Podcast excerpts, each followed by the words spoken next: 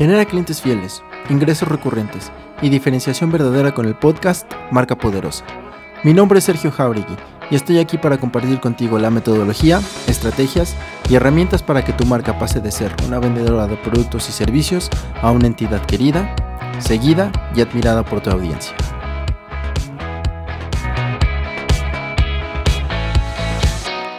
Allá afuera, hay empresas y proyectos que tienen todo lo necesario para ser exitosos en el mercado, con gran potencial para diferenciarse de la competencia y sobresalir en su segmento. Y seguro entre ellos se encuentra el tuyo. Pero existe un factor que les impide despuntar. ¿Cuál es? El desconocimiento de ese diferenciador que les permitirá crear su propio nicho de mercado en el que contarán con personas que les son fieles porque comulgan con su forma de ser y de hacer. Escucha, esta semana he tenido siete reuniones con personas que quieren dar el salto de ser una empresa que compite por precio o calidad a convertirse en una marca. Te diré que todos y cada uno de ellos me han contado el gran esfuerzo que han puesto para crear sus proyectos y en ponerlos en marcha. Dos de ellos son proyectos nuevos. Cuatro ya tienen un par de años en el mercado y solo uno tiene más de 5 años en su negocio.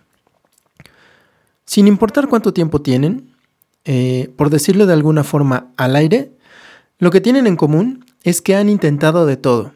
Estrategias de marketing, formaciones, publicidad online, eh, redes sociales, desarrollo de sitio web, landing pages, etc. El paquete completo, pues.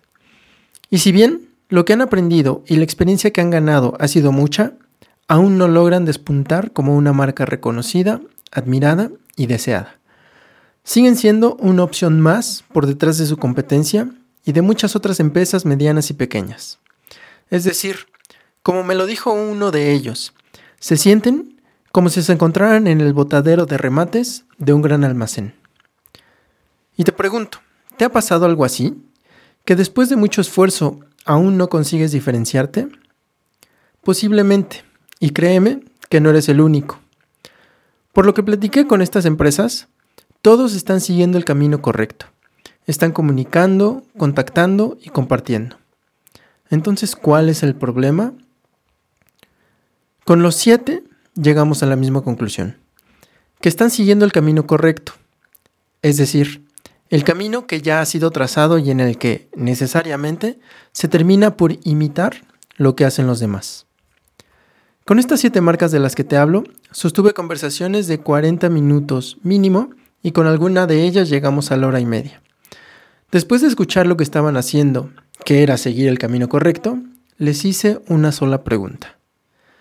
¿De dónde surgió tu idea de negocio? Con más o menos palabras, todos me respondieron. Y cuando terminaron de contarme el origen de su marca, a cada uno de ellos les terminé diciendo, Listo, ahí tienes tu gran diferenciador. Después de decirles esto, en cada caso se produció un silencio, seguido de un ¿cómo? o de un ¿qué quieres decir? o de un no te entiendo nada. Y lo que pasa es que cuando me contaban el origen de su proyecto, sin saberlo, detenían por un momento la inercia de hacer o decir lo que el camino que seguían marcaba, y se enfocaban en lo que para ellos representa su marca. Es ahí en donde se encuentran los diferenciadores, porque me hablaron de historias de familia, de hartazgo del mundo empresarial, del cumplimiento de sueños, del alcance de metas y de algunas sensaciones más. Juntos indagamos un poco más en estas sensaciones y en conjunto descubrimos elementos únicos que tenían por compartir con su audiencia, con sus clientes actuales y con clientes potenciales. Hoy me alegra mucho contarte que tres de ellos han conseguido elevar su número de conversiones de venta en una semana.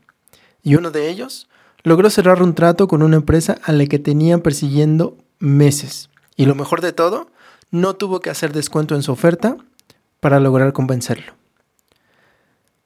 Lo que quiero que te lleves el día de hoy es que tú, como marca, ya tienes tus diferenciadores bien definidos. Es solo que no estás haciendo caso de ellos. Imagina que tomas toda tu experiencia, los conocimientos que has adquirido en formaciones y capacitaciones y los aplicas para resaltar los diferenciadores con los que ya cuentas. Los resultados te aseguro que serían inmediatos y maravillosos. En esta semana y muchas veces más lo he comprobado. Para distinguir tus diferenciadores y darles impulso, hazte la misma pregunta. ¿De dónde nació mi marca? ¿Mi proyecto?